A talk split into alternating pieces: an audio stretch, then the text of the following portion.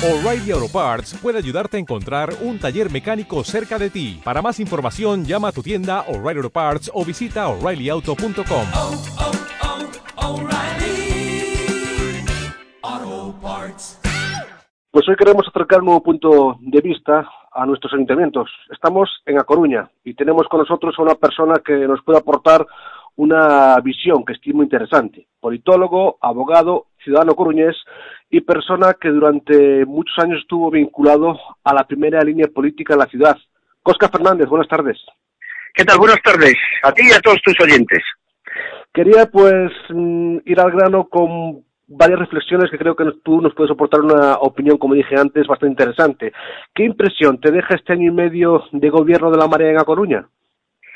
Pues mira, vamos a ver, voy a ser muy sincero y poco políticamente correcto. Eh, es cierto que he estado en primera línea de la política municipal, he dirigido bastantes campañas y la impresión que me deja este primer año y medio de gobierno de marea es de bajada de marea. De, el suflé se está desinflando. Esa ilusión que los ciudadanos teníamos de un nuevo gobierno eh, que parecía limpio, que parecía que venía con nuevas ideas, la verdad es que se ha convertido en un gobierno que no venía aprendido. Los gallegos tenemos una expresión que aunque es incorrecta, eh, yo creo que explica muy bien todo esto. A gobernar hay que venir aprendidos.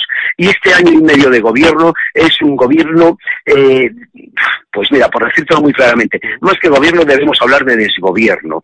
No eh, está todo paralizado, el urbanismo paralizado, las calles sucias, no se aprueban los presupuestos, no se anotan decisiones. Todo ello es consecuencia de que no tiene una mayoría suficiente y que es cierto que le está apoyando Ahora ya parece que menos el Partido Socialista, pero lo cierto es que sigue el alcalde ahí y los coruñeses, pues lamentablemente, sin, sin ser gobernados, así de claro.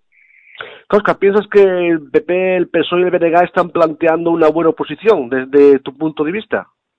Mira, el BNG yo creo que mm, con la poca representación que tiene, pues lo está haciendo bien. Hay que tener en cuenta que eh, Ferreiro, el alcalde de La Coruña, proviene del entorno del BNG. De hecho, es eh, aparte de profesor universitario de Derecho Procesal, eh, ha sido también juez sustituto en la Audiencia Provincial de, de, Lugo y fue la persona que redactó, y eso le va a interesar mucho a tus oyentes, el recurso, el famoso recurso del Prestige. Es decir, eh, desde el BNG era un poco el asesor jurídico del Y estaba vinculado. ¿Qué sucedió? Que una parte de los militantes se quedaron en el BNG y otros se fueron a la marea y por lo tanto hoy eh, hay un enfrentamiento personal eh, y no solo personal, sino yo me atrevería a decir que también ideológico. Y esto hace que el BNG hoy se sienta un poco resentido por lo que hicieron aquellos ex compañeros del BNG que hoy forman marea y que están gobernando. El PSOE, el PSOE está que sube y baja, que viene y va. Es decir, les apoyo pero no les apoyo, ¿qué hago si les apoyo? Me puede costar votos electorales, pero si no les apoyo gobierna el PP y entonces le doy el sillón al PP.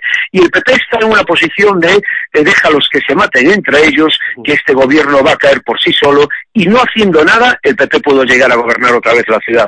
Esa es mi opinión y la opinión de, además compartida eh, en tertulias que tenemos con gente del PSOE y del BNG, eh, más o menos esta es una opinión compartida. El PP no tiene que hacer nada, ya se están peleando todos, el PSOE está que no sabe qué hacer, si apoyarlos o no apoyarlos, y el BNG resentido por sus ex compañeros de partido.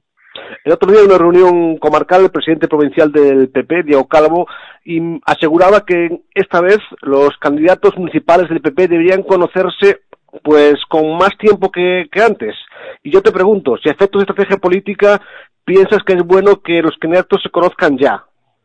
Sí, sí, desde luego. Vamos a ver, en las elecciones municipales son unas elecciones de cercanía, en la que hay que irse ganando al electorado, a los vecinos, eh, muy poco a poco, con tiempo, y por lo tanto, esos errores que eh, Diego Calvo reconoce que en el pasado se cometieron, espero que no se vuelvan a cometer. Yo creo que los partidos políticos deben de presentar a sus candidatos cuanto antes, y además de forma consolidada, es decir, mira, este va a ser nuestro candidato y póngase ya a trabajar.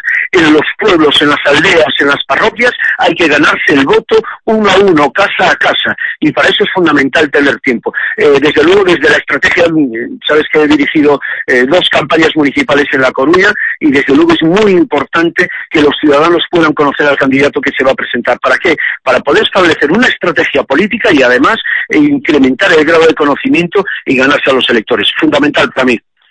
Por último, en este nuevo escenario político de la ciudad, ¿piensas que podría encajar en el tablero un partido independiente coruñesista o quizás otros partidos como Ciudadanos? ¿Piensas que hay margen? Yo creo que cada vez hay menos margen. Aquí en la ciudad de La Coruña durante dos legislaturas lo intentó Unión Coruñesa con Carlos Marcos eh, y se quedó muy cerquita de sacar un concejal con 4.500 votos.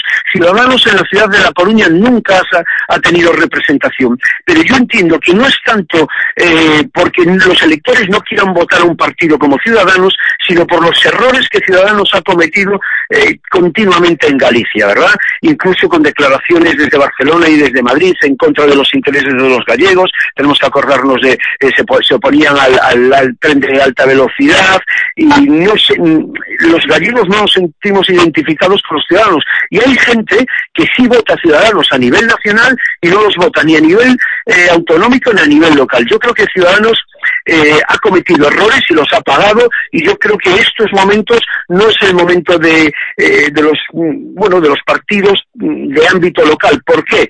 Porque se va el voto útil. Mira, para mm, votar a Unión Coruñesa, que es igual que los del PP, prefiero votar al PP, que parece que es un voto útil para luchar frente a Podemos en Marea y otros partidos de, de izquierda o de centro izquierda. Por lo tanto, creo que bueno, que no hay ahora mismo espacio. Hoy mismo han salido publicadas encuestas a nivel nacional eh, que también el suflé de Ciudadanos empieza a desinflar, en el sentido de que salieron con mucha fuerza, pero cada vez parece que los apoyos disminuyen. Tenemos que tener en cuenta que un partido que tiene en torno al 12-15% de los votos eh, puede ser útil en algunos sitios para gobernar, pero si baja del 10 y se convierte en el 8, 9 o 7%, deja de tener el, el interés que puedes tener cuando tienes el 15% del electorado. Esa es mi opinión. Por cierto, ya para terminar ahora sí, eh, ¿te sorprendieron los resultados de las autonómicas? No, no me sorprendieron porque creo que Alberto Núñez Feijóo se merece volver, se merecía volver a, ganar las elecciones, es un magnífico gestor, creo que es un presidente eh, de la Junta de Galicia estupendo, que lo ha hecho muy bien, que es serio, que es eficaz, que gobierna con eficiencia, que ha convertido la economía gallega eh, posicionado en los mejores puestos de, de, de toda España, que no ha endeudado a la comunidad autónoma, que es una persona razonable, que ha sabido dialogar, que ha traído inversiones para Galicia y los gallegos no nos equivocamos cuando votamos. Y fíjate, eh, es el único gobernante que tiene mayoría absoluta ahora en una comunidad autónoma. Eh, lo digo, los gallegos no nos hemos equivocado al votar y creo que no había mucha alternativa. La pregunta que se hacía muchos gallegos es, si no vota Alberto Núñez Feijóo, que merece una segunda oportunidad, ¿a quién votamos? Y yo creo que en ese sentido eh, Alberto es un, es un gran presidente y es una pena porque no se va a volver a presentar, ya lo ha dicho, y posiblemente posiblemente, eh, y ojalá que así sea, tendremos un presidente de gobierno español gallego, que así sea. Se lo merece España y los españoles. Cosca Fernández, un millón de gracias. Gracias a ti, un abrazo.